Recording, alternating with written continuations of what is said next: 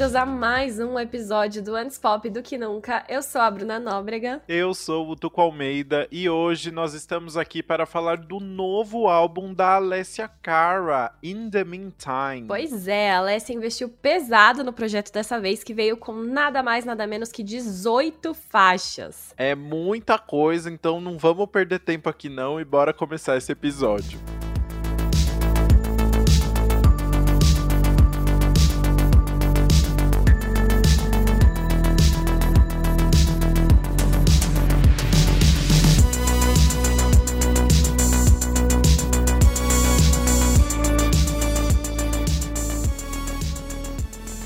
Para quem ainda não conhece, a Alessia Cara é uma cantora e compositora de 25 anos, natural de Ontário, no Canadá. Ela começou a fazer covers no YouTube até que assinou com a Def Jam Records, um selo do grupo Universal Music voltado para o hip hop, rap e R&B. Desde o começo da carreira, a Alessia se mostrou uma grande artista de R&B que dava umas passeadas ali pelo pop, pelo indie pop. Tanto é que o seu primeiro single já foi Here, que bombou bastante bastante, tem bem essa pegada, e assim vieram outros como Scars to Are Beautiful e um nome muito difícil que é 1-800 273 8255, que no caso é um número de telefone, que é a música do Logic com a Alessia e com o Khalid também. Nossa, esse nome aí realmente você é guerreiro de pronunciar aqui, porque é isso. Mas só lembrando que essa música de nome imenso ainda foi indicada a canção do ano no Grammy de 2018, que foi o ano em que a Alessia levou o prêmio de artista revelação. Hum. Mas agora bora falar do álbum novo. Pois é, o In The Meantime é o terceiro álbum de estúdio dela, e assim como os anteriores, a Alessia está acreditada na composição de todas as faixas. Mas ela não tá sozinha, não. Ela conta aí com a participação de nomes diferentes em cada uma delas. A equipe acaba parecendo grande, porque são nomes diferentes em cada faixa, mas dá para ver que ela teve bem presente durante toda a composição. Sim, ali, isso né? é legal. Foi na vibe do Lil Nas X, né? Que a gente comentou no episódio Uhum. passado. Exato, exato. E bom, duas pessoas que se destacam da lista de composição e produção são o John Levine, que já trabalhou com nomes como Dua Lipa, Bibi Rexa e Drake, e o Mike Wise, que já trabalhou com nomes desde Ellie Goulding até Britney Spears. E o Muito engraçado é bom. que os dois são canadenses também. Um grupinho ali, né? Bem, bem fechadinho eles, eu amei. Americanos não entram. E não, aqui não, americanos não passarão. e dessa vez, eu acho que não tem muito como a gente definir o tema do álbum muito bem, né? Porque basicamente é, a Alessia quis falar sobre tudo que ela tá passando. Tanto é que o nome In The Meantime si- significa meio que enquanto isso, numa tradução livre aí, e ele surgiu justamente da ideia de que a nossa vida é composta pelo que a gente passa no meio tempo entre o nascimento e a morte, in the meantime ali. É, bem profunda aí. Inclusive, tá em uma das músicas, né? Esses Uhum. devaneios da Alessia, que a gente vai Sim. falar daqui a pouco. Mas é por isso que o álbum mistura letras sobre um término, com desabafos sobre saúde mental, dúvidas na carreira e muito mais. A própria Alessia disse que o álbum falava sobre os dois lados de uma mesma moeda, sendo que a moeda era ela mesma, no caso. Eu amei, uma metáfora bem verdadeira, né? E é legal porque essa dualidade foi trabalhada desde o início da divulgação do álbum. Toda a identidade visual é composta por uma oposição entre um azul e um tom de vermelho, enquanto a Alessia tá sempre no, no meio das fotos ali, meio perdida, tentando se encontrar nessa divisão. E a divulgação das faixas também foi assim, porque a Alessia divulgou dois singles de uma vez só antes do álbum ser lançado, que foi Sweet Dreams e Shapeshifter. Então ficou é, já ela querendo mostrar esses dois lados, tipo Luísa Sonza com lado A e lado B. Uhum. Ou seja, Peguei tá tudo interligado. Os brasileiros, eles fazem tudo antes, né? o brasileiro cria, gringo copia. Clássico. Inclusive, Shapeshifter foi a única faixa escrita entre 2019 e 2020, antes da quarentena começar nos Estados Unidos. Unidos. A Alessia falou em uma entrevista para a revista NME que a quarentena não causou nenhum dano psicológico diretamente na vida dela, mas foi o momento em que ela parou para olhar para coisas que estava tentando evitar dentro de si há um tempão, sabe? Uhum. Ela disse que uhum. começou a ter ataques de pânico todos os dias e eles duravam horas. É, foi bem pesado essa fase para ela, né? E foi por isso que ela diz que a produção do álbum foi feita em um dos momentos mais sombrios da vida dela. E aí, quando ela percebeu que estava num lugar muito ruim mesmo, tipo, ela falou que teve que chegar no fundo do poço, assim. E aí foi o momento que ela decidiu procurar ajuda e começou a fazer terapia para conseguir lidar com tudo isso que ela estava enfrentando. E ela mesma disse que uma das características do álbum é que você consegue ver todas essas sensações que ela passou de forma quase cronológica. E por isso o tempo também é uma coisa muito importante nesse uhum. álbum que a uhum. gente vai ver. Bom, mas vamos analisar isso direito no nosso faixa a faixa. Bora!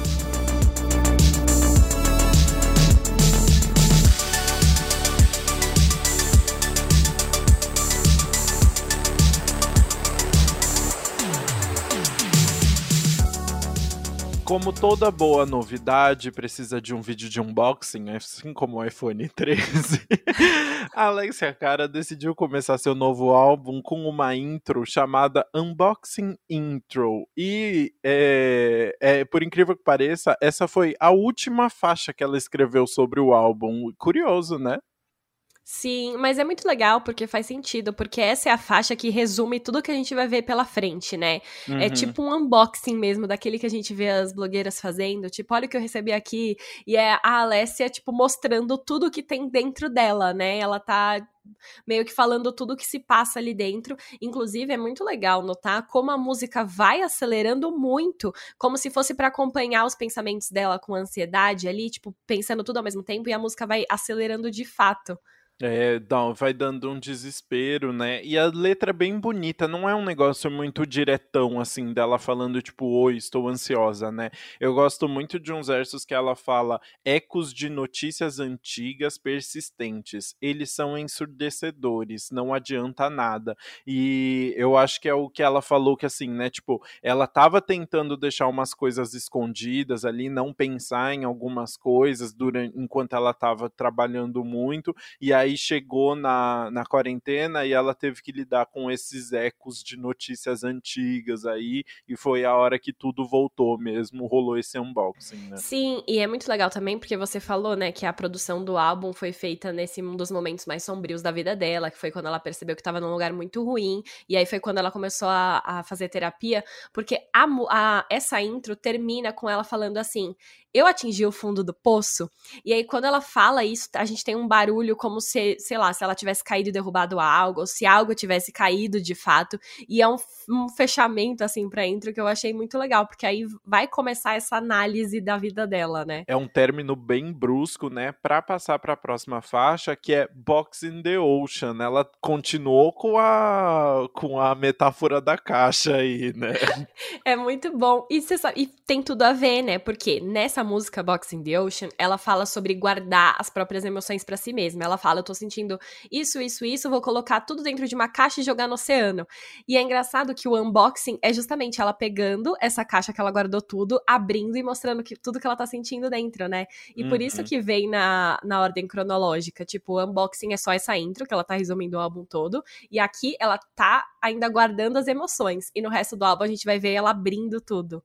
É, o que eu achei muito legal é que foi uma quebra de expectativa para mim, porque essa faixa tem uma produção bem leve, né? Assim, tem vários instrumentos de sopro, um beat de reggae no fundo que é constante na faixa toda. É, é uma música, uma faixa bem tropical que contrasta completamente com a letra, né? Porque basicamente ela só vai listando ali tudo que ela se questiona, os medos, as inseguranças dela, mas enquanto isso ela tá lá de boa, sabe? curtindo o regzinho dela. Eu achei isso maravilhoso.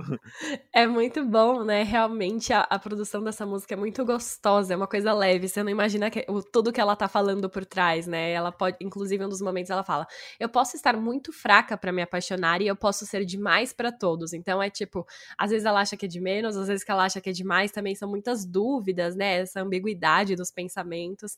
E aí ela disse pra Billboard que ela ficou, quando ela foi escrever, ela tava assim: eu estava tipo, bem, eu fiz tantas coisas incríveis na minha vida e tem sido maravilhoso. Mas no final eu vou embora, então pra que foi tudo isso? É, então, já, já mostra justamente. Eu acho que esse, esse pensamento define metade das músicas do álbum aí, né? Ela volta muito nesse, mano, o que é que eu tô fazendo da minha vida, assim, né?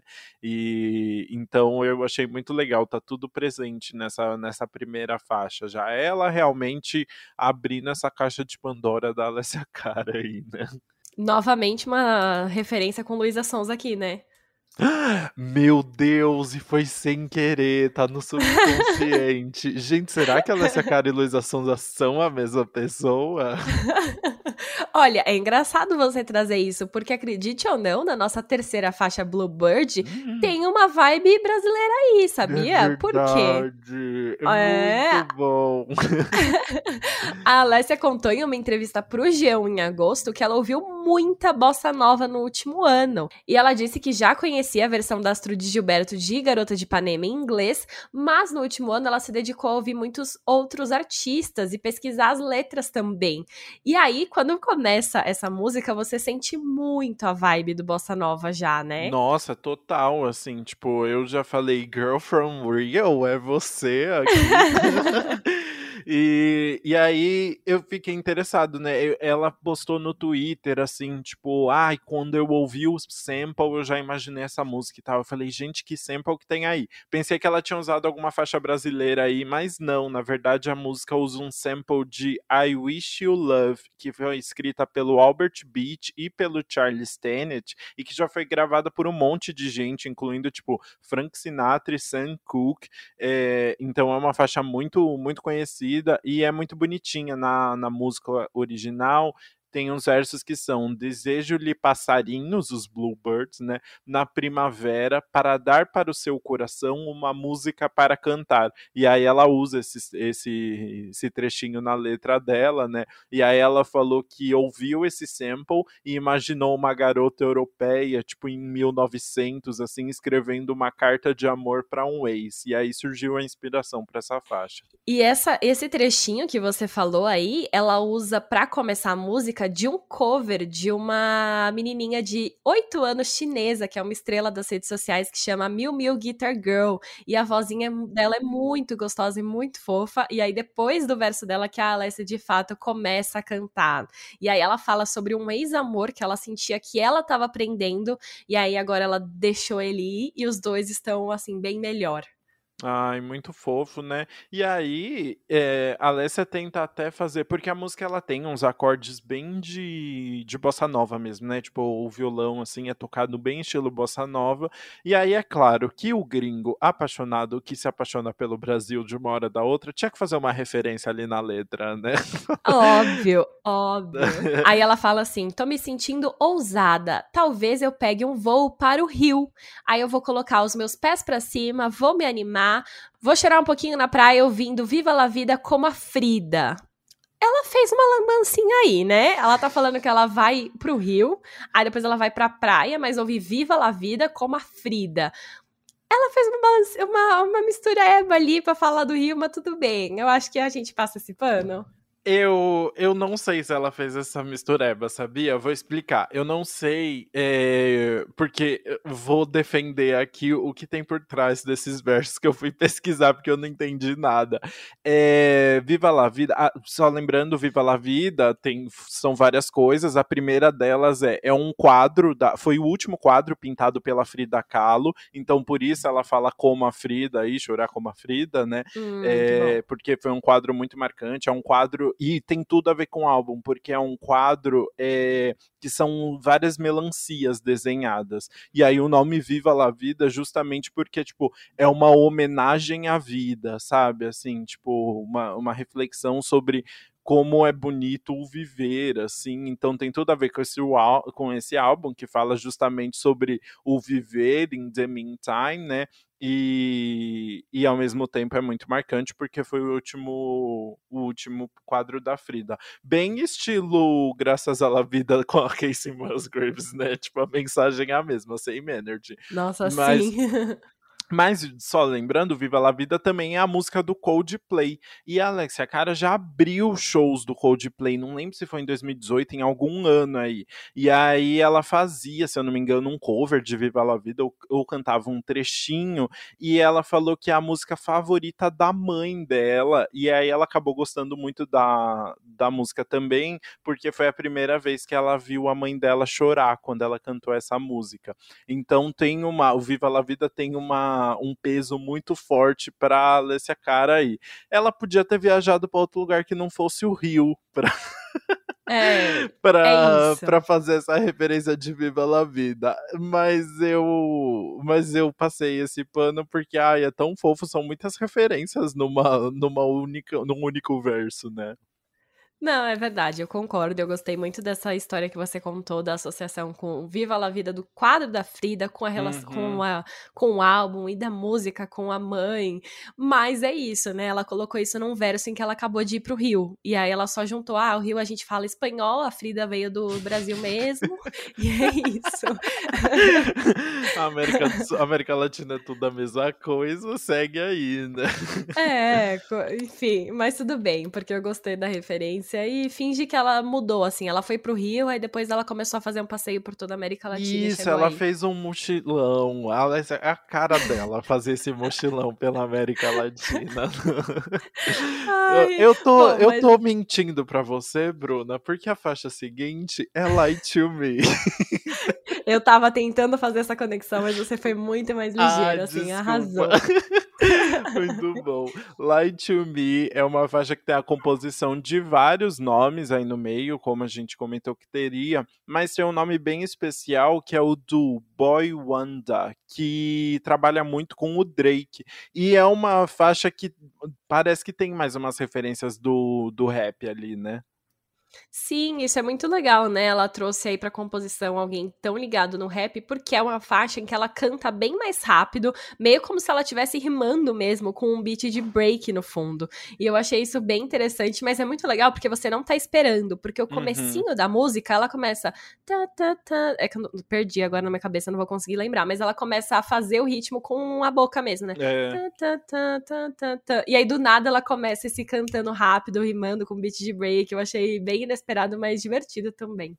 Eu gostei bastante também. E a composição dessa faixa tem uma história interessante, porque ela contou que escreveu essa música baseada na história de uma amiga que estava conhecendo um boy e ela não sabia muito bem se o cara era confiável. E aí por isso que na faixa ela fala, tipo, eles adoram dizer que sou louca, desconfiada e insegura, mas baby, você pode me culpar? Você sabe que já me machuquei antes. E aí ela tá sempre nessa insegurança se o cara tá mentindo para ela, se ele é alguém confiável, né? E, e aí ela falou no Twitter que no final o cara era legal, era um cara de boa, e mas aí a música já estava feita e era uma música ótima, então assim, não vamos mudar, né? Tipo. Perfeita. e a gente, a gente sabe que a gente ama quando a pessoa consegue escrever uma música na ficção, baseada na ah, ficção, ah, né? Não é em algo que ela viveu. Então eu acho muito legal ter essa música aí que é baseada na história de uma amiga que no final nem era, nem era isso, mas ela conseguiu criar uma canção meio que explorando outros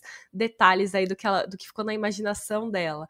Eu acho isso muito legal. E apesar da gente ter falado que tem uma vibe meio de rap, né, com ela cantando meio rápido, rimando, tem algumas partes da música que me deu muito uma vibe de pop anos 2010, assim, hum. uma que podia estar tá muito num, num álbum, sei lá, de Demi no comecinho, uhum. ou algo nesse estilo, porque ela cantando tá muito, não sei descrever exatamente o que me deu essa vibe, mas a, toda a produção no geral, com essa letra meio de insegurança com o boy, é, eu senti que eu tava ouvindo uma música de 10 anos atrás, assim. Ai, bom, é. Eu, eu acho que talvez seja por causa da batidinha no fundo, assim, que é bem marcantezinha, né? Bom, e aí agora então a gente pode ir para nossa quinta faixa, que é Shapeshifter. Essa aqui uhum. que a gente uhum. sofre para falar porque dá umas confundidas na cabeça. Nossa, mas é muito difícil. É, e é muito legal porque é uma balada, assim, bem dramática, né? Ela realmente tá falando aí sobre um término que ela não tá tão abalada quanto esperava, mas até que tá também, porque ela, tipo, o cara é uma pessoa que ela não esperava que ela fosse, né? Então ela fala: Eu não sei se eu tô com raiva ou apenas triste por você não poder ficar. Vai descobrir virar casaca? É uma pena. Eu fui trouxa ou você é um trouxa como eu? Enfim, ela realmente, assim, ela tá triste, mas ela também tá com raiva. É uma coisa muito doida. Eu tô rindo porque eu tenho que falar que assim, é, essa é uma muito livre tradução, livre de verdade, porque eu fui, eu mudei de shapeshifter pra virar casaca, e aí, tipo, eu, eu amei fui a trouxa também, assim, eu, eu, eu me liberei, sabe? Eu falei, ah, eu vou pegar a essência e traduzir aqui, entendeu? Mas, Mas, é o que importa, eu amei o, o trouxa. É, é, a nossa nosso jeito. E o vira-casaca pra shape, Shapeshifter eu achei perfeito. Pois é, essa foi a primeira, o primeiro single do álbum, junto com Sweet Dream, né? E também foi a primeira faixa que ela realmente escreveu, né? Como a gente falou antes, a única faixa escrita antes da da pandemia estourar e, e, então realmente tem um, um, peso diferente essa faixa e eu acho que é a faixa mais chique do álbum, né? É uma música muito chique, assim, um R&B com um bolero muito chique e tem um motivo por trás. Essa música ela é produzida por ninguém menos que o Salam Raimi, que trabalhou muito com a Amy Winehouse e a Amy é tipo uma das maiores inspirações da Alessia Cara, assim, ela já falou muito sobre a Amy e ela falou que foi como se, tipo, ela conseguisse completar um, ci um ciclo, sabe? De realizar esse sonho, assim, de trabalhar com alguém que ela admirava tanto. E eu acho que tem um que de Amy, Wine, eh, de Amy Winehouse, assim, tipo, a, a, a forma como ela canta, bem desiludida, assim, essa faixa, né? Assim, tipo, é esse tom bem dramático. E ela quis passar até no clipe, porque é, ela interpreta. Os clipes da Alessia Cara são sempre engraçadinhos, né? Mas aí tem uma uhum. hora que ela tá tomando um martini e aí com a e aí o, a pessoa que tipo tem tipo um mordomo seguindo é, servindo ela e aí ela fica só posando assim enquanto ele serve um martini por muito tempo e a taça nunca escorre e aí fica tipo a música inteira ele servindo aquele martini para ela depois ela aparece dentro de uma azeitona do martini assim, ela brinca muito com isso é divertido é muito bom. E eu achei perfeita a descrição que você deu de ser uma música chique. É muito isso. Tipo, uhum. eu achei a palavra perfeita. É, você sente essa vibe conforme ela canta. Um negócio que tocaria num evento de gala, assim, todo mundo entrando num filme, sei lá, uhum. vou criando a imagem na minha cabeça, né? Mas é muito legal. E ela postou no Insta, quando ela falou sobre essa música, que ela teve que experimentar diferentes formas de dor para recuperar o equilíbrio, e aí essa música parece inabalável, apesar de não ser sobre as coisas mais felizes, tipo, machucou os sentimentos dela e tudo mais. E aí é bem isso, né? A gente tá falando sobre uma letra bem triste ali, que ela ficou mal, tava triste, tava com raiva, mas com essa vibe de música chique que estaria tocando no evento de gala. Eu acho que é chique, eu acho que é chique porque é uma música que, além da produção, na, no- na letra, é uma música que ela não foca tanto na outra pessoa, apesar do nome da, Uhum. da, da faixa ser Vira Casaca, em livre tradução.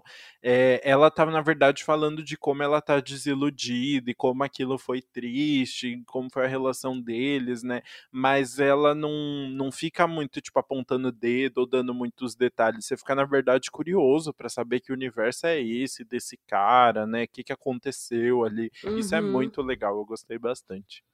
É verdade. Você... Nossa, esse, essa música no álbum visual seria muito legal. Seria tudo. Uhum. Mas assim, vamos sair de uma letra bem chique para uma música bem mais verdadeira agora. É bem verdadeira e bem assim intensa, né? Bem intensa, né? Tipo, tira, pode tirar as luvinhas de seda que que a Alessia Cara está usando nos clipes para a faixa agora que é fishbowl. Ou seja, aquário. aquário. Tradução livre, né? Aquáriozinho ainda. é, exato. Mas é, é interessante porque é uma uma metáfora aí que ela usou para falar sobre essa agonia dela de estar tá presa dentro de casa por conta da pandemia, mas também para meio que estar presa dentro da própria mente, sabe? Por conta dessa, desses problemas de saúde mental que ela começou a lidar intensamente. Ela se sente como se estivesse presa dentro de um aquário. E, enfim, é bem intensa mesmo, porque é o que tá passando ali na cabeça dela, né? É, é muito bom porque alguém perguntou no Twitter para ela qual que foi a inspiração para Fishbowl. Aí ela respondeu só crise de pânico, risos. tipo, porque é isso, da, a, a letra fica muito claro que ela tá quase descrevendo essa crise de ansiedade dela, né? Ela fala, tipo, está ficando quente aqui ou sou eu contra meu corpo? Eu quero desaparecer porque está tudo tão nebuloso, estou vendo tudo em dobro, estou com problemas agora, I'm in trouble now, né? Então, tipo, é, ela, ela vai meio que. Você vai ficando agoniado junto com ela, basicamente, Sim. dentro desse, desse aquáriozinho aí, né? É, e é engraçado porque junto com crise de ansiedade, ataque de pânico, também me passou muito uma vibe de claustrofobia. Tipo, conforme ela vai escrevendo e descrevendo e você vai pensando nessa metáfora do aquário, você vai sentindo o aquário se fechando nela, assim, uhum. sabe? E fala, uhum. meu Deus, eu acho que eu, eu tô sentindo essa claustrofobia também. É, e, e tem tudo a ver mesmo, porque tem, é o que você falou, tem a claustrofobia de estar tá preso dentro de casa por causa da pandemia, mas ela falou que essas crises de ansiedade, elas faziam com que ela se sentisse meio mal dentro do próprio corpo. Ela falou até numa entrevista para Billboard, ela falou: "É isso que a ansiedade pode fazer com você. Pode fazer você quase sentir como se seu corpo estivesse se voltando contra você em certo sentido. Então essa sensação de não estar tá confortável dentro do próprio corpo, sabe? E aí realmente essa essa sensação que ela quis passar deu super certo, né? Total. E é interessante, né? Porque enquanto a letra tá falando sobre isso, a batida da música é super animada, uhum, tem um uhum, beat é. dançante, assim, por trás. E aí dá um contraste exatamente que eu acho que ela trouxe em várias músicas é, pra essa também, né? Enquanto ela tá falando de uma música assim, a música tá animada. Se você não presta atenção na letra, você nunca vai imaginar que ela tá falando sobre isso. Exato, mas é combina, assim, não, tipo, é muito contrastado, mas eu acho que combina dentro dessa ideia de dualidade do álbum e tal, né? É, sim, total. Bom, falando em dualidade, eu acho que a uhum. nossa próxima faixa é, representa isso muito claramente, porque é uma faixa que ela fala: I miss you, don't call me. Eu sinto a sua falta, mas não me ligue. Vamos parar de felicidade, né? Essa é a primeira vez que o álbum dá uma baixada maior, né? Vem com uma música mais lentinha e eu achei muito bonito porque a revista NME disse que essa é uma daquelas baladas que tem cara de um clássico instantâneo, sabe? Assim, já, já nasce como um clássico e eles definiram até que poderia ser a melhor música que a Alessia Cara já, já escreveu. Achei isso bem Caramba, bonito. Caramba, que responsa, né? E aí eles falam, essa é a prova que os melhores dias dela ainda estão por vir. Achei bem bonitinho ah, isso. fofo, gostei também. E essa é uma música que ela fala basicamente assim sobre esse impulso de querer rever um ex, mas saber que é errado, que não vai fazer bem para ela. Mas a letra é muito bonita, né? A forma como ela descreve isso. Por exemplo, ela fala: "Você é a luz que tenho medo de acender, você é o hematoma com o qual eu nunca vou aprender". Ela fala, então é muito poética a forma como ela descreve esse relacionamento, né? As metáforas que ela usa. É muito bonita mesmo essa letra. É, exatamente. E aí é legal porque ela fica repetindo, né? I miss you, don't call me. Eu sinto a sua falta, não me ligue. Mas aí ela termina falando o que ela realmente gostaria de dizer, que é: Eu sinto sua falta, please call me. Por favor, me ligue, né? É bem bonitinha essa construção. Sim, verdade, achei bem fofa. E é legal porque é uma música que você já começa a prestar atenção, porque é a primeira que abaixa o tom, né? Que dá essa parada aí no, tipo, uhum. tipo, nos ritmos mais, mais animadinhos. É verdade. E é uma que você concentra totalmente na letra que ela tá falando. Então, assim, gostei bastante. Acho divertida. Acho também. E aí, do da musiquinha da carência, ela vai pra musiquinha Será que é bom ser solteira? Na faixa Middle Ground. Middle Ground é o único feat do álbum e é com a rapper e modelo americana Chica, que estava indicada apenas a artista revelação no Grammy deste ano também. Ou seja, chiques. E a Tika tem uma voz tão gostosa, né? Aveludada, eu adorei. Nossa, sim, eu não tinha ouvido nenhuma música dela, então agora foi a primeira vez que eu ouvi. Eu uhum. gostei muito dessa voz dela na música, né?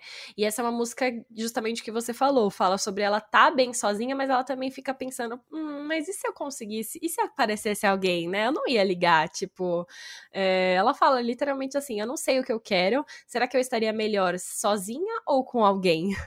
É, muito. É, a faixa inteira é isso, né? Ela falando.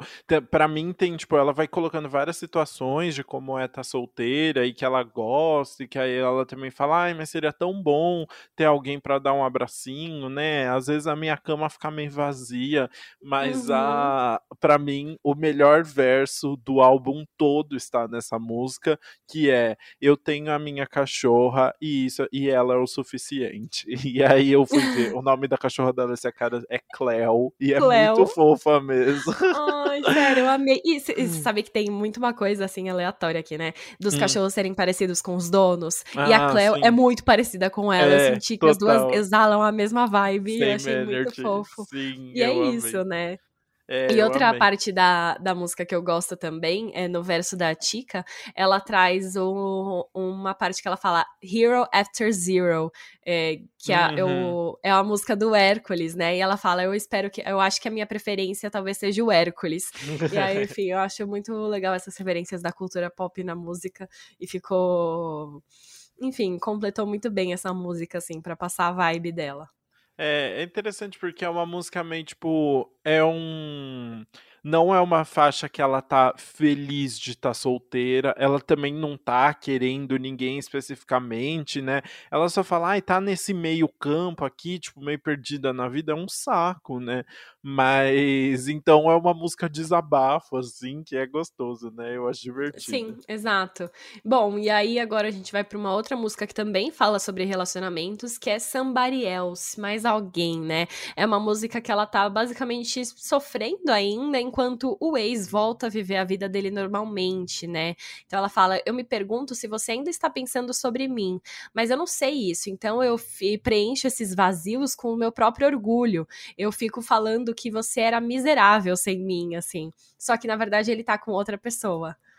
Você sabe que eu não sei? O... Ah, na verdade não. Ela é... fala, você é outra pessoa. Você é, é outra é, pessoa, né? Ela, tipo, na verdade tá falando, tipo, cara, eu não sei quem você é hoje. Você é outra pessoa que eu não conheço e eu fico aqui uhum. fantasiando uhum. essa outra pessoa, né? Mas ah, o cara que eu tava junto eu não conheço mais. O que eu acho uma, uma, uma reflexão interessante aí, né? Ela fica tipo, cara, eu queria tanto saber o que você tá fazendo o tempo todo, se eu tô melhor que você, né? Mas eu tenho que inventar tudo na minha cabeça, que o que é bem divertido. Não, é verdade, isso é algo muito real, né? Que tipo, depois de um término, eu imagino que as pessoas fiquem. Não quero stalkear, não quero ir atrás, porque uhum. eu quero superar, mas ao mesmo tempo você fica curioso, como é que ela tá, a pessoa tá agora, né? E essa música Exato. que realmente representa isso. É, então, essa é a, a, a, música de alguém com noção, que não fica stalkeando a outra pessoa nas redes, né? E que aí sofre em silêncio, né? Ah, e é engraçado porque nessa música ela não tá checando nada e tá sendo certinha ali para superar, mas em Bluebird, é, eu amo o verso que ela fala: Você está mais feliz. Eu chequei, é claro. ah, tá vendo? Foi pegando pulo aqui. Pegando então, pulo, ela teve essas duas versões aí, mas é, é muito as duas versões são claras, né? Tipo, uma você não, não vai olhar, você fica é, lá, tipo, só imaginando, e a outra, tipo, óbvio que você vai stalkear, vai criar um perfil fake só pra ver o que seu ex tá fazendo, né? Muito bom, exatamente. E é legal essa faixa, falando um pouquinho da produção, né? É um pop bem dançante ali, com bastante influência do disco, né? E aí, óbvio que você vai ver na, nos créditos e você descobre quem, a mãozinha de quem tá ali.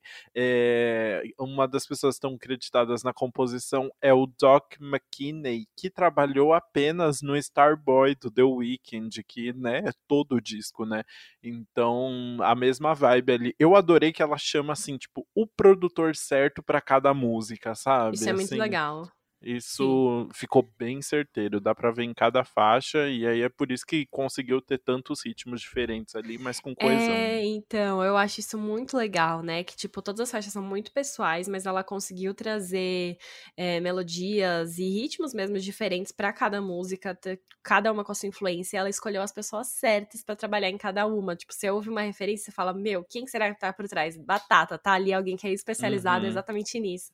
Isso é muito legal e é algo que é interessante interessante porque o fato de ter muitos produtores e compositores dessa vez não ficou bagunça, né? Porque ela separou as músicas para cada um e ainda teve ela ali no meio para dar essa, esse corpo uniforme pro álbum. Exatamente. E só, uma, só um outro, um outro fato ali sobre a produção é que a, essa eu acho que essa é a música em que a voz dela tá mais distorcida, sabe? No refrão ela fica quase robotizada, assim. Eu achei diferente. Eu acho que ao mesmo tempo é para mostrar esse, tipo, ela fica falando que a outra pessoa é somebody else, é tipo um, uma outra pessoa agora, né? E, e aí talvez essa voz represente represente, represente essa outra pessoa dela também, né? Não sei, fica aí uhum. o mistério. É, acho bom, gostei. E bom, agora a gente vai, na verdade, para outra faixa que é muito divertida, que eu gostei muito, porque é aquela rainha do drama, né? Aquela coisa dramática que a gente ama. E a música chama Drama Queen. Essa ela fala sobre um relacionamento basicamente que já tá desgastado, e aí o boy só continua pelo drama mesmo, né? E aí ela fica brava, tipo, eu preciso de um cavaleiro numa armadura brilhante, não uma rainha do drama. é basicamente isso, e eu achei muito maravilhoso. Ai, é muito divertida essa faixa, né? E a produção também é legal porque é, tem um lado das músicas que são das músicas tropicais, que é onde tá, tipo, a, a bossa nova e tal. E essa é um bop bem tropical também, que eu achei bem vibes, bem divertida. E é legal porque ela colocou, tipo, umas palminhas, uns estalinhos no fundo, assim, que deixa ainda uhum. mais divertido, mais é, com carinha de manual, assim, né? Sei lá. Eu fico pensando muito num show, assim, que esse é o momento que todo mundo vai bater palma ao mesmo tempo, uh -huh. porque a música tem essas palmas muito marcadas, assim, é... por trás. Tem uns estalos também, mas eu acho que a palma é o momento que todo mundo vai bater palma, a banda vai parar e ela vai cantar, tipo, só a, com a palma dos fãs. Ah, então, eu achei amo. Muito legal e eu acho que combina com essa vibe da música que é, tipo, bem leve, debochada e não tô nem aí pras coisas.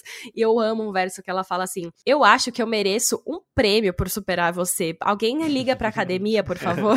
tipo isso. Muito Call bom. the Academy. Eu achei muito maravilhoso, assim. Ela bem debochada e, tipo, não ligando. Ah, você é a rainha do drama? Ok, então eu vou jogar o seu jogo aí, né? Você definiu bem. É a música mais debochada do álbum, né? É. Muito bom. Uhum. Ah, e eu adoro, né? Tipo, esse é um álbum que ela tá falando ali sobre assuntos muito pesados em determinados momentos, né? Relacionamento, umas coisas, tipo, superar o ex, não sei o que lá. Esse aqui é o respiro no meio do álbum ali, aquele momento que você, tipo, meu, agora eu vou me divertir de fato e vou aproveitar essa letra e dar risada. Então eu gosto muito dessas partes debochadas. Muito bom. Bora então para a próxima faixa, que aí o, o, clima já pesa um pouquinho mais, né? Porque é Clockwork.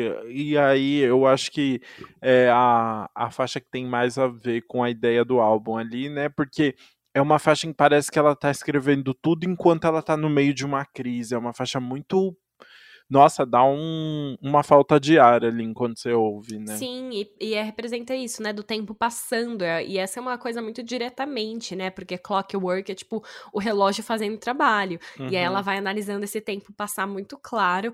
E aí ela vai analisando coisas dela mesma. Tipo, ah, eu sou como meu pai, eu sou teimosa. Ah, eu sou filha da minha mãe. Eu culpo, me, eu culpo a mim mesma até doer, até não sobrar nada, né? É, então, nossa, é essa parte do tipo eu culpo a mim mesma, eu acho que faz muito sentido porque ela até já falou em entrevista da questão de, tipo, é, ela ter essas crises de pânico, ou a insônia, todas essas questões relacionadas à saúde mental, além de toda a carga disso, vem junto com uma culpa muito grande, porque, tipo, nossa, eu tô vivendo essas coisas maravilhosas e ao mesmo tempo eu tô me sentindo tão mal, sabe? Tipo, eu tô querendo reclamar, eu tô cansada, isso e aquilo.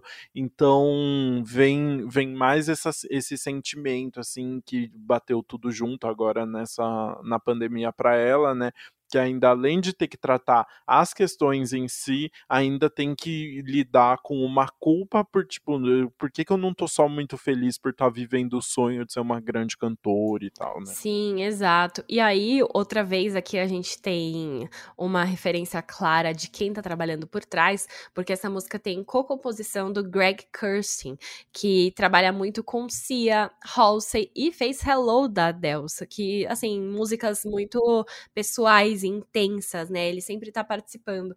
Então, é realmente assim, foi outra escolha boa para Clockwork. Greg é nome, nome figurinha repetida aqui é. também, né?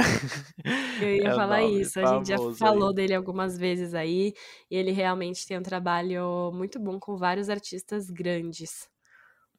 Bora então para a próxima faixa que é Best Days, que talvez seja uma das músicas mais emotivas do álbum, né? E é uma balada em que a voz dela fica mais aparente, é um momento de de reflexão, mas com uma produção mais calma, né? E só focado mais na voz dela mesmo, né? Sim, e, eu, e essa é a música que de fato define o álbum, que eu acho que uhum. foi da onde surgiu o nome do álbum, porque um, um dos versos principais dela aí, ela fala: Você vive e então você morre, mas a, o comprimido mais difícil de engolir é o meio tempo, né? In the meantime, é o enquanto isso, que é o nome do álbum, In the meantime. Então, ela trouxe a definição do álbum nessa música, eu diria. É... E ela, ela, analisando realmente isso. Será que os meus dias melhores ficaram para trás? O que, que eu tô fazendo aqui? O que, que vai acontecer agora até eu morrer?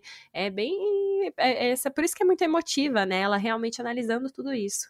É, dá vontade de abraçar ela, né? Mas é, é engraçado porque essa, essa música fala sobre essas angústias de estar tá crescendo, sem ter certeza de que caminho ela está seguindo, né? Ela está muito em dúvida sobre tudo. E eu achei uma boa continuação do álbum anterior dela, que era The Pains of Growing, né? As dores do crescimento.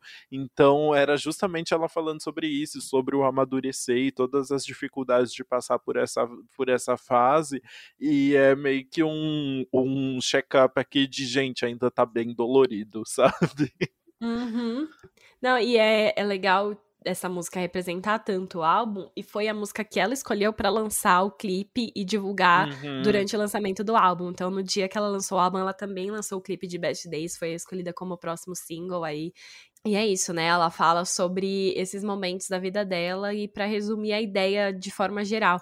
E é muito interessante também no momento no pós-refrão que ela tá ali só falando uns os ele de boas, que parece que tem umas louças batendo no fundo. Eu não sei exatamente descrever, mas é como se ela estivesse cantando e tivesse acontecendo alguma coisa atrás dela. Você consegue ouvir alguma coisa. Parece que é alguém lavando louça, mas talvez seja alguma outra coisa. Mas eu fiquei pensando se não, não fosse pra, tipo, representar a vida seguindo de fato, sabe? Ela tá ali, enquanto ela tá gravando essa música cantando, tem gente fazendo outra coisa, e tem gente fazendo tal coisa, e aí é o, esse meio tempo. Fiquei pensando nisso, não sei, não sei nem o que é representando, mas realmente parece que tá acontecendo alguma coisa no fundo atrás dela. Achei profundo. Eu só ouvi barulho de bateria mesmo, a bateria, mas eu vou ouvir de novo. Imagina tentar... se a bateria e eu inventei que foi louça no fundo, né? Mas, gente, parece muito alguma coisa, tipo, sei lá, parece louça mesmo, mas talvez seja uma bateria, desculpa. Tá bom, não, tá tudo bem. A sua fanfic É que eu quis está... trazer. Está... É, então, está eu segura. gosto da fanfic, né? Nesse, esse seu sonho doce, né? Assim como a nossa décima terceira faixa, que é Sweet Dream. Ah, muito bom. Essa faixa foi o single, né, junto com Shapeshifter. E aí, essa é literalmente ela falando que tem insônia e aí ela só quer ter um sonho bom, ela só quer conseguir dormir. Ela falou pra NME, né, que é tipo um ciclo vicioso, porque quando você tá ansioso, você dorme menos. Mas aí quando você dorme menos, você fica mais ansioso. E aí é, o, é tipo, ela o tempo todo sentindo isso. E aí realmente ela só pedir, tipo, ela parando e pedindo, gente, pelo amor de Deus, eu só quero ter um sonho doce.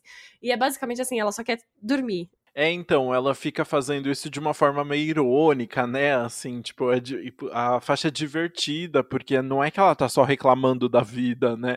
Ela tá ali, tipo, ai, gente, eu acho que, olha, uma sonequinha agora já ia mudar tudo, sabe? Ia me fazer super bem agora.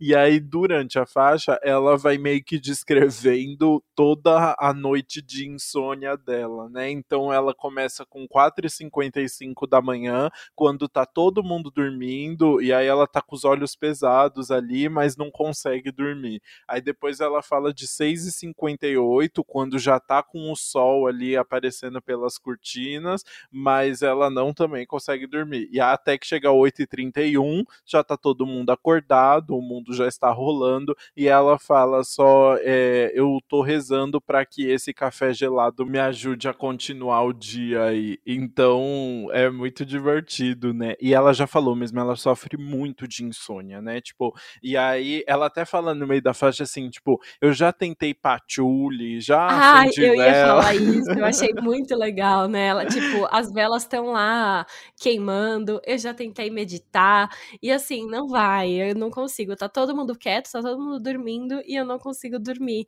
E tem outra coisa que ela coloca aí como um dos motivos pelos quais ela não consegue dormir, que eu achei que é muito clássico também, acho que muitas pessoas já passaram por isso, isso que ela fala assim: Os monstros estão escondidos embaixo da minha cama, mas eles me incomodam falando coisas como aquela uma coisa estúpida que eu disse no passado. Sabe aquelas coisas que, tipo, mano, você tá lá tentando dormir, aí vem aquele pensamento: Nossa, Meu sim. Deus, lembra daquilo que eu disse no dia 5 de novembro sim. de 2009 é. e foi é. horrível e eu passei Nossa, muita vergonha e agora eu estou sim. com vergonha de novo. Na aula de educação física da quinta série, né?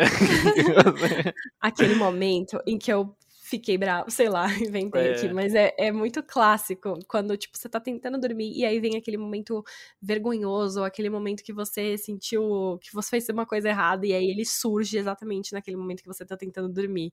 E aí eu gostei muito de como ela trouxe essas essas partes assim, essas histórias para música.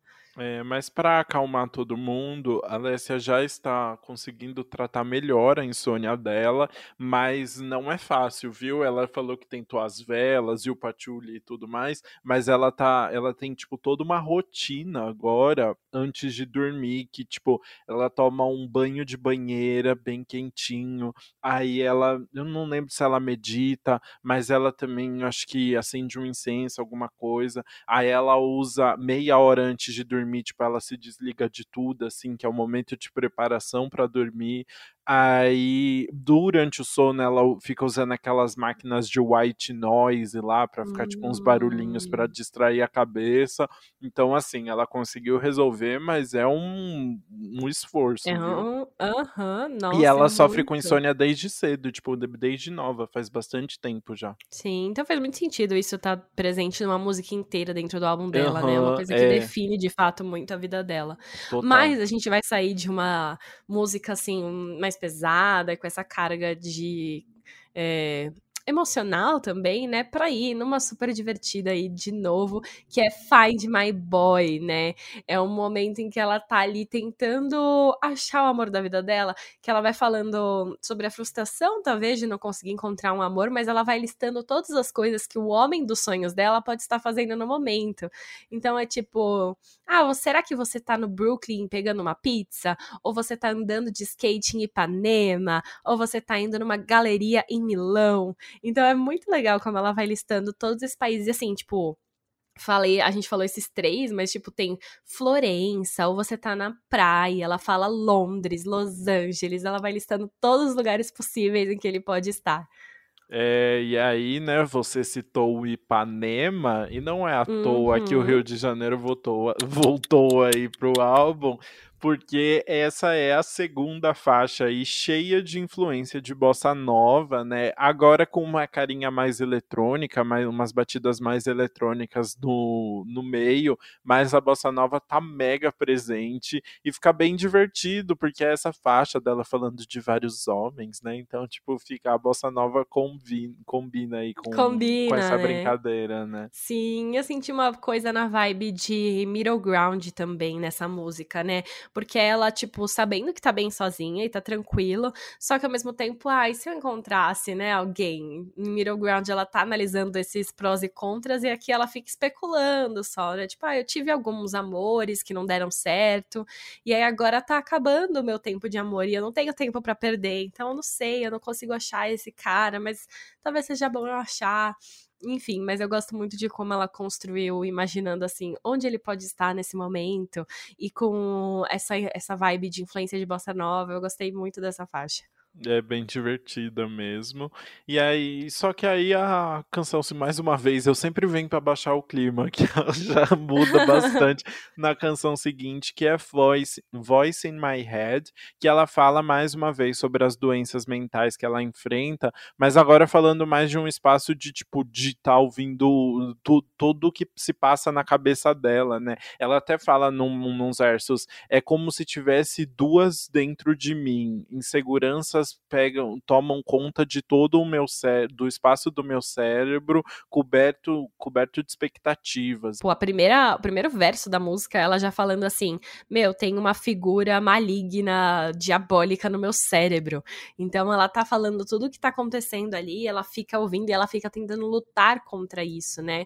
E é uma coisa muito pesada mesmo, mas ela vai descrevendo esses sentimentos ali que ela tá sentindo.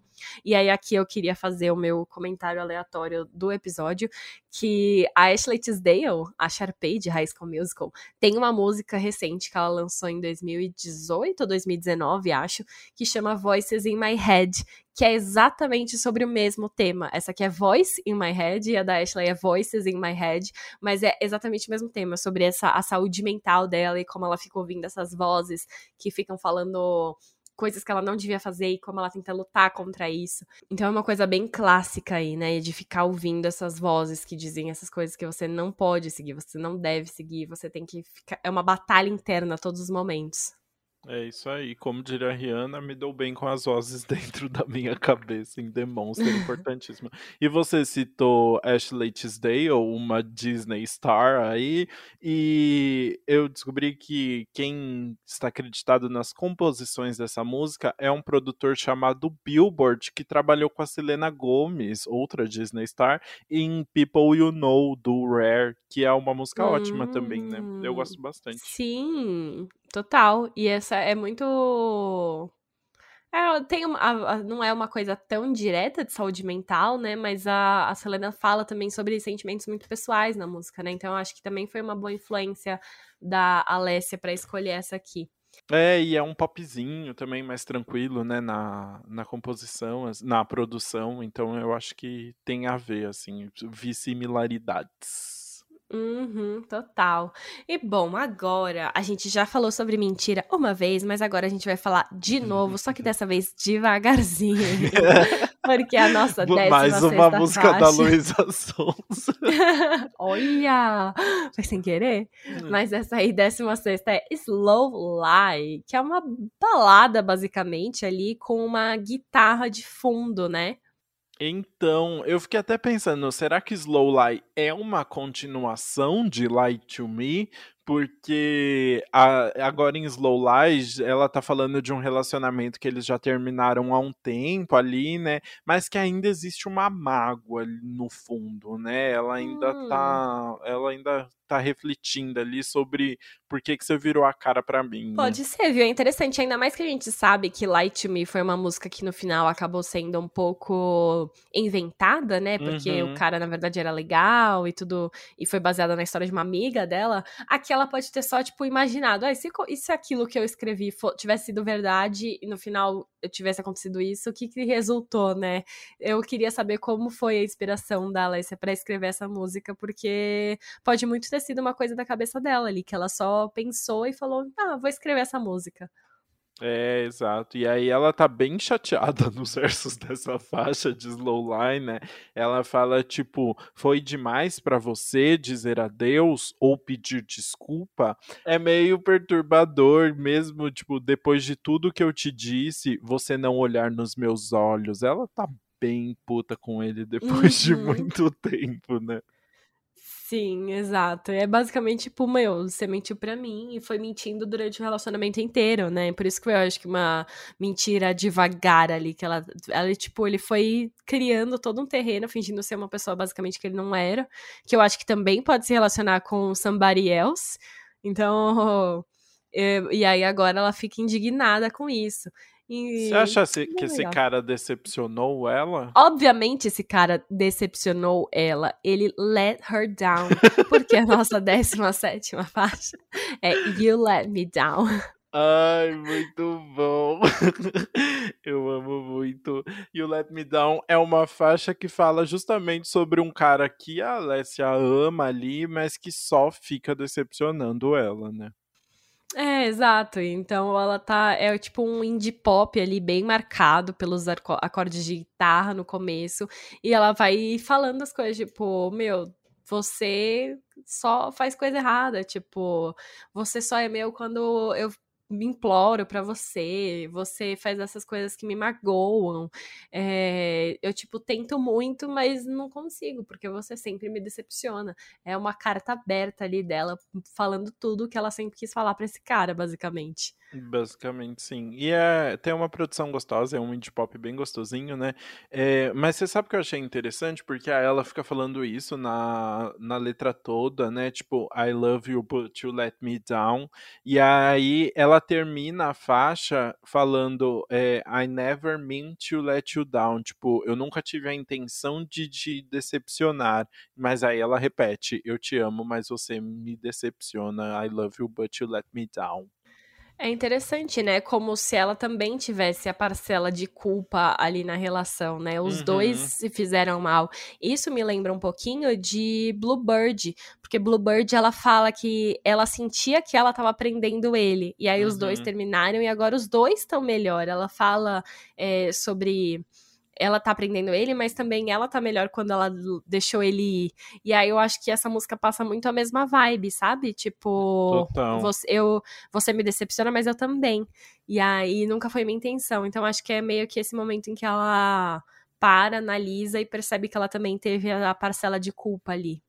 É, é, também tenho, acho isso, sim. Bluebird, eu acho que ela tá só mais otimista, né? Ela quer que o cara seja muito feliz ali, né? Aqui ela ainda tá mais focada na tragédia, né?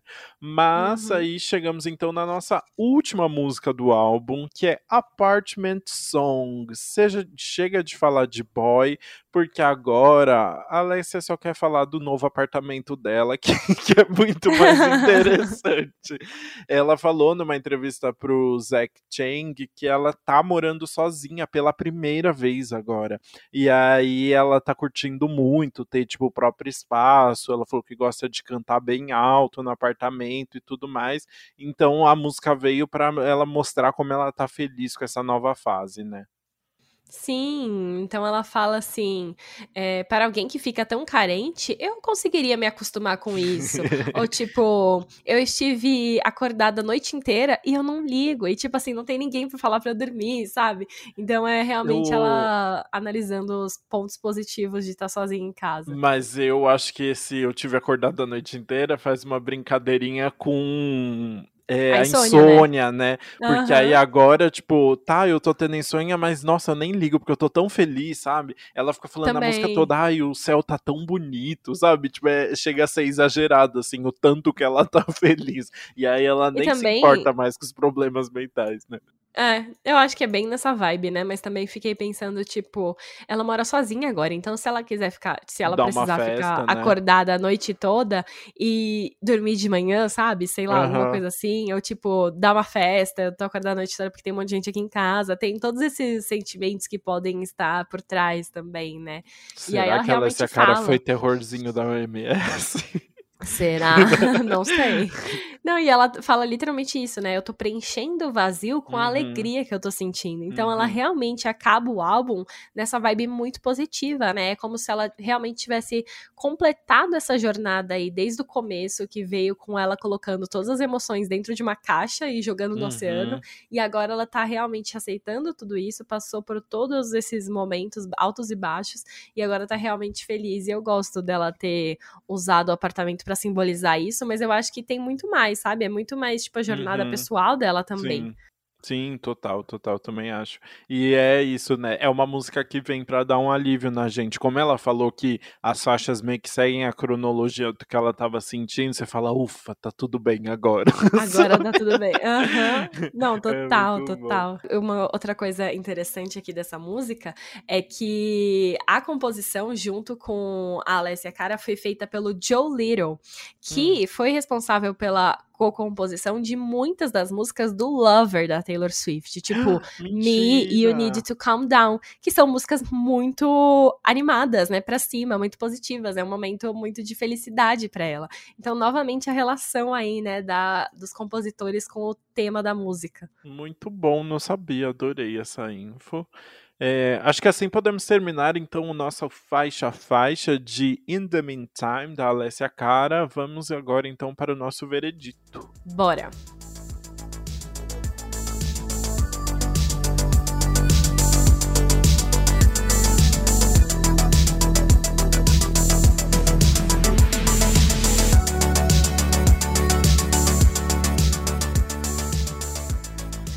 Então vamos começar com a música que a gente menos gostou? Você quer começar falando sobre a sua? Posso começar assim. A que eu menos gostei foi Slow Lie. Eu achei só uma, uma letra meio repetitiva, assim. Tipo, achei que não acrescentou muito. É um álbum longo, né? Então você fica pensando o que você cortaria ali se você tivesse envolvido Sim. na produção, né? Eu pensei a mesma E- coisa. e aí é uma música que eu só eu acho só que não complementa nada assim, porque logo depois de Slow Lie vem o Let Me Down, que de novo ela tá falando sobre tipo uma um relacionamento que não deu certo ali e tal. Então, e que ela tá decepcionada com o cara. Então eu não vi a necessidade só dessa faixa. Eu gosto bastante da guitarra de fundo, no, bem no comecinho da faixa. Mas de resto eu achei uma balada assim, meio descartável. Não, não senti nada de diferente que engrandecesse muito ela dentro do álbum, sabe? Uhum, eu concordo com você nisso. Quando eu tava analisando ali as que eu menos gostei, eu pensei justamente assim, o que eu teria tirado por ser um álbum tão grande, né? Eu acho que a gente conseguia tirar, tipo, de três a cinco músicas aí, Uhum. daria pra, pra funcionar melhor. E aí, uma das que eu pensei aqui, no final acabou ficando como a, a que eu menos gostei, foi, foi Somebody Else. Porque eu acho que é uma música que ah, não, é, não sinto que seja tão pessoal, sabe? A letra, pra mim, não veio com muitos toques pessoais. E eu achei que o refrão ali, o pós-refrão, fica muito repetitivo com ela falando só Somebody Else. Eu acho que tem algumas coisas legais nessa parte do pop dançante com influência do disco, que tem aí o, uma- uns créditos pro produtor que trabalhou com o The Weeknd, mas eu senti que a música não acrescenta tanto nesse sentido, sabe? E o fato de ter também a voz dela meio distorcida ali, quase robotizada no refrão, não gostei. Eu gosto quando ela tá com a voz cristalina mostrando os talentos, então essa acabou passando batida. Muito bem, acho justo. Quer falar sua música favorita do álbum? Quero. É difícil, fiquei analisando algumas aqui, mas no final decidi escolher Find My Boy. Ah, Achei pô, muito legal essa. Eu gosto dessas músicas divertidas, sabe? Que ela não tá se levando tanto a sério. Eu acho que é muito importante ter músicas assim num disco como esse, que é tão intenso e pessoal. Eu gosto que tenha um momento de respiro aí. Eu acho que Find My Boy cumpre muito bem esse papel. Ainda mais quando a gente tá analisando o álbum inteiro, que ela tá falando sobre términos e também sobre procurar alguém. Eu acho que a, a solução que ela encontrou nessa faixa foi muito boa, de listar onde ele pode estar. E eu acho que combinou muito o tema da música com a influência que ela trouxe da bossa nova, e eu acho que o resultado ficou perfeito. Muito bom. A, a, a gente inverteu, porque normalmente você gosta das músicas mais calminhas e eu das animadas, né? Dessa vez Verdade, você foi na verdade. animada e a minha favorita foi Best Days. É, Ah, pra justo contrastar aí a, a balada de Slow Like que eu não gostei, peguei uma balada que eu gostei, que foi Best Days. Eu achei muito legal, assim, toda essa essa revisita que ela fez a ideia de estar tá crescendo e ela expor de uma forma tão sincera essas dificuldades que ela, tipo, essas dúvidas que ela tá enfrentando, sabe? Sobre carreira, sobre estar tá crescendo e tal. É uma música bem dramática ali, mas que eu achei que ficou bem bonitinha, a... combinou muito com o resto do álbum e achei que super acrescentou uma, uma faixa falando sobre essa parte também, sabe? E ainda definiu ali o In the Meantime do, do título, né? Então eu gostei bastante. Eu gosto desse, das baladas sinceronas dela. Arrasou, eu também gosto muito dessa música. Eu achei que resume super bem o álbum e tá perfeito. A gente, ai, que bom, uma vez que a gente concorda nas duas Com opções. as opiniões dos outros, é verdade, difícil. Ai, que tranquilo, sem brigas. Mas então vamos falar do que a gente achou do álbum e não sei se quer começar? Posso começar. Eu eu gostei bastante do álbum. É longo. Eu não sei se tinha necessidade de ser tão longo, né? Mas, é, ao mesmo tempo, eu acho que é um álbum bem completo. A Alessia Cara, ela começou a ficar, tipo, ela ganhou mais fama com Here, que era uma música em que ela era se colocava no lugar da adolescente tipo que é meio fora do grupinho, né? Assim, tipo a diferente e tal. E aí ela até já falou sobre isso assim que ela também se sentiu meio que numa caixinha que ser a, a voz dos excluídos e que também não era verdadeira, assim, ela tinha outras facetas, né? E aí eu acho que nesse álbum ela consegue mostrar bastante assim, tipo, toda a pluralidade de coisas que ela tem para falar, sabe? Sabe? Ela sabe falar sobre relacionamento, ela sabe fazer música engraçada, ela sabe fazer músicas mais tropicais, ela sabe fazer músicas falando sobre realmente, tipo, gostar ou não gostar de estar sozinha, sabe? E isso é realmente muito especial. E o grande acerto do álbum realmente é a escolha de produtores muito certeiros, assim, né? Que acho que foi o que você mais gostou também, né? Então, é um álbum que conta uma história, uma história bem ampla, mas conta uma história que consegue ter uma coesão muito muito grande, mesmo tendo mil influências diferentes e mil, é, e mil até ritmos diferentes mesmo, né? Mas funciona super bem. Nossa, sim, eu concordei com tudo que você disse. É, eu acho que para mim um dos pontos principais é um álbum realmente longo. Eu acho que dava para tirar realmente de três a cinco músicas ali. Uhum. Mas dito isso, eu acho que as músicas fazem sentido dentro dele, sabe? É, eu imagino porque ela não tirou, porque seria muito difícil para ela, pensando em quão pessoal as faixas são e como elas contam essa historinha, tirar alguma parte dessas. Então, eu acho muito legal. Eu acho que esse álbum ele ganha muito por ele ser muito coeso no sentido de tipo realmente todas as músicas ali dentro fazem sentido, sabe? Você tem ali a intro dela falando que tá abrindo essa caixa finalmente, contando tudo que ela tá sentindo, e aí a gente vai seguindo o negócio de ordem cronológica, que é o, o, o tempo é uma coisa muito importante nesse álbum também, né? Então a gente vai vendo ela seguindo todos os momentos da vida dela, tanto em saúde mental, tanto em relacionamento, e também em carreira.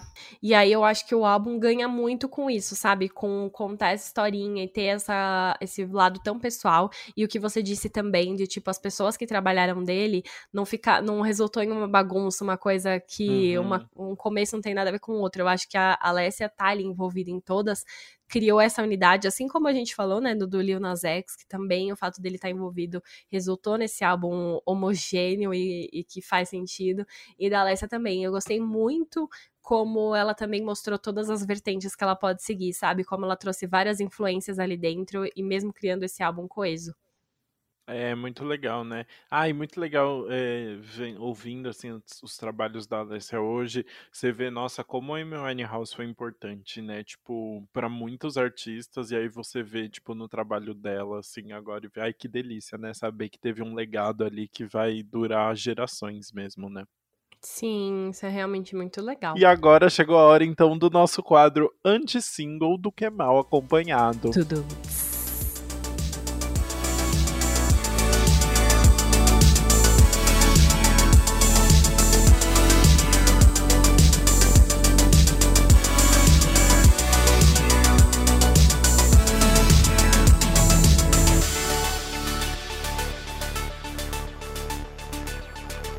Vamos começar então falando de uma cantora que a gente gosta pouco. Ah, pouco.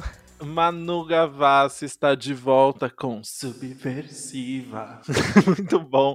Minha Esse... maturidade é seletiva. O segundo single do novo projeto da Manu, depois de Eu Nunca Fui Tão Sozinha Assim, que é uma música que tem a produção do Lucas Silveira, do Fresno, que já está acompanhando ela há um bom tempo aí, e a uhum. orquestra ministrada por Lucas Lima. Sim, Lucas Lima, mais conhecido como marido da Sandy.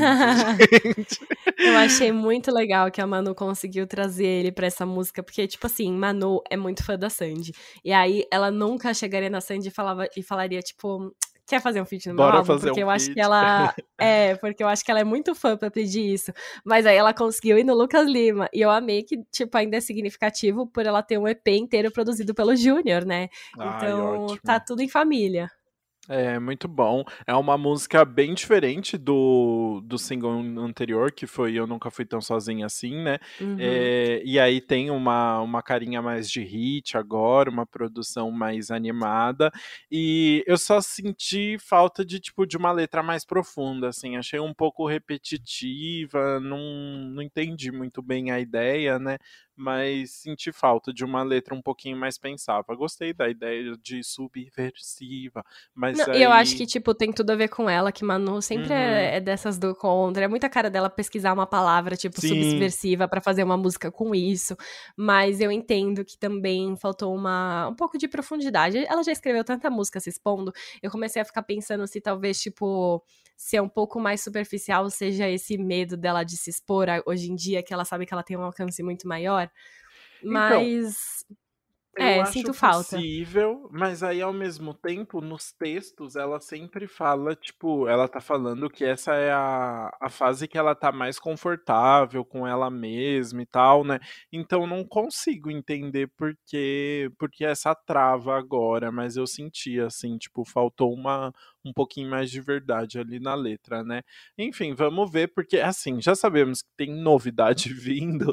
A Manu tinha Uhum. postado três datas, comentamos aqui, né? Então a gente já tá esperando aí um terceiro single desse projeto. E o clipe de Subversiva, que aliás ficou bem bonito, foi gravado na Biblioteca Uhum. Nacional do Rio, né? Ficou bem bonito. E aí ela termina pegando um livro do, de uma estante e o livro se chama Gracinha. E aí ela some, né? Tipo, ela entra dentro do entra dentro Uhum. do livro, é ótimo, né? Ela entra no livro, então podemos esperar aí que Gracinha deve ser o próximo single que vem no dia 12 de novembro. Já vi gente falando que o álbum vai vir no dia 12, ta- ou já vai vir em novembro também, não sei se é verdade. Ficamos aí no aguardo das novidades de Manu. Ah, é, esque e esquecemos de comentar, o single foi lançado no MTV Miau, né? Com, aliás, a melhor Sim. apresentação, acho que do MTV Miau, Foi. né? Foi muito Nossa, legal. ela arrasou na apresentação, cantou ao vivo, dá pra perceber com toda a orquestra ali junto, o- os dois Lucas tocando junto com Os ela. dois Lucas. É, foi, teve dancinha, teve, enfim, foi super grandiosa e foi muito legal. Ela abriu a premiação, né? Então, enfim, tudo perfeito. Agora chega de falar de Manu Gavassi, porque senão a gente ia ficar o episódio inteiro só falando dela, né? É verdade. Bora então falar do nosso próximo lançamento, que foi My Universe, de Coldplay com BTS. Sim, esse feat aconteceu. E é uma música muito boa, né? Começa com uma baladinha, vibes Coldplay mesmo, mas depois ganha uma batida legal e a música cresce, fica um popzão que com certeza vai irritar muito. É inglês e coreano, né? Mistura a língua dos dois. E faz parte do novo álbum do Coldplay, Music of the Spheres, que vai ser lançado no dia 15 de outubro. Ai, tudo, né? Maravilhoso. Juntou o Viva La Vida com o BTS, ficou perfeito. Tudo a aqui. ver. Tudo a ver. E quem tá lançando música nova também é Sir Elton John, mais uma vez. Depois de Cold Heart com a Dua Lipa, Elton John chamou apenas Charlie Puth para uma parceria chamada After All, uma balada romântica aí. E esse é o segundo single do novo álbum do John, do Elton, como você preferir, que vai se chamar Lockdown Sessions, que vai ser uma coletânea de parcerias gravadas durante a pandemia. A faixa foi composta pelo Elton John junto com Charlie Puth, o que é maravilhoso, em uma única sessão de estúdio. Gente, eu queria muito estar nesse estúdio. Eu também, eu queria que eles tivessem são, gravado isso. Como são as interações de Charlie Puth com, com Elton John, né? Então... Deve ser. Ele então. chama ele de Sir, ou pode chamar Fica de aí. Elton, será? Eu não sei, Fica sabe? a dúvida, mas olha uma coisa muito interessante, que o Elton John elogiou muito o Charlie Puth depois dessa sessão de estúdio. A gente sabe que o Charlie é um compositor muito bom, né? Ele já compôs músicas para outros artistas, inclusive.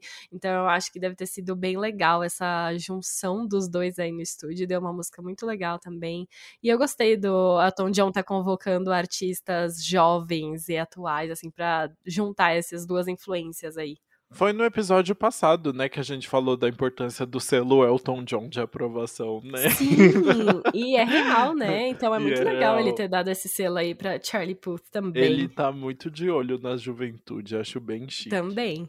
Enfim, agora a gente trouxe já um lançamento brasileiro, então vamos pro nosso segundo brasileiro para o nosso segundo lançamento brasileiro e também super empoderado. Marília Mendonça se juntou a Maiara e Maraísa e lançou o EP Patroas 35%. Por que 35%? Porque hum. esse é um EP que, na verdade, vai virar um álbum ainda, e é um álbum com nove músicas, e ela lançou, elas lançaram três. Então, por enquanto, tá em 35% aí. Mas daqui a pouco vão ah, rolar seis bom. outras músicas. Mas aí elas lançaram essas primeiras três durante a semana, em dias alternados. Elas lançaram Motel Afrodite na terça-feira. E aí depois emendaram com Não Sei O Que Lá e Todo Mundo Menos Você. São aquele, aquele sertanejo clássico que a gente gosta, né? O feminejo com as duas maiores, as três, né? No caso, mas. no caso. As, é, a Maiara e a Maraísa né? não é uma São uma pessoa só. mas eu quis, tipo, em artistas, vai, eu não uhum, sei explicar. Mas sim, você entendeu. é, mas enfim, as três maiores músicas aí do sertanejo feminino, né? É, as três maiores artistas do sertanejo feminino. E elas falaram que com, pro, com o projeto elas pretendem desmistificar os sentimentos ou formas de agir e pensar que são impostas às mulheres. Então, ali maravilhosas, realmente mostrando tudo que elas podem fazer e que elas vão fazer o que quiserem sim. Quebrou o tabu todinho. todinho. Eu amei. e é isso, então. Assim terminamos mais um episódio do Antes Pop do que nunca. Muito obrigado para quem ouviu até aqui. E aproveita e já segue a gente nas nossas redes sociais para ver muito mais conteúdo por lá. É arroba Antes Pop do que nunca no Instagram e no TikTok. E arroba Antes Pop Podcast no Twitter. Comenta lá o que vocês acharam do episódio, mandem mensagem, tudo mais. Sim, e postem também se vocês gostaram do episódio, compartilhem no Twitter e nos stories que a gente adora ver e repostar nas nossas redes também.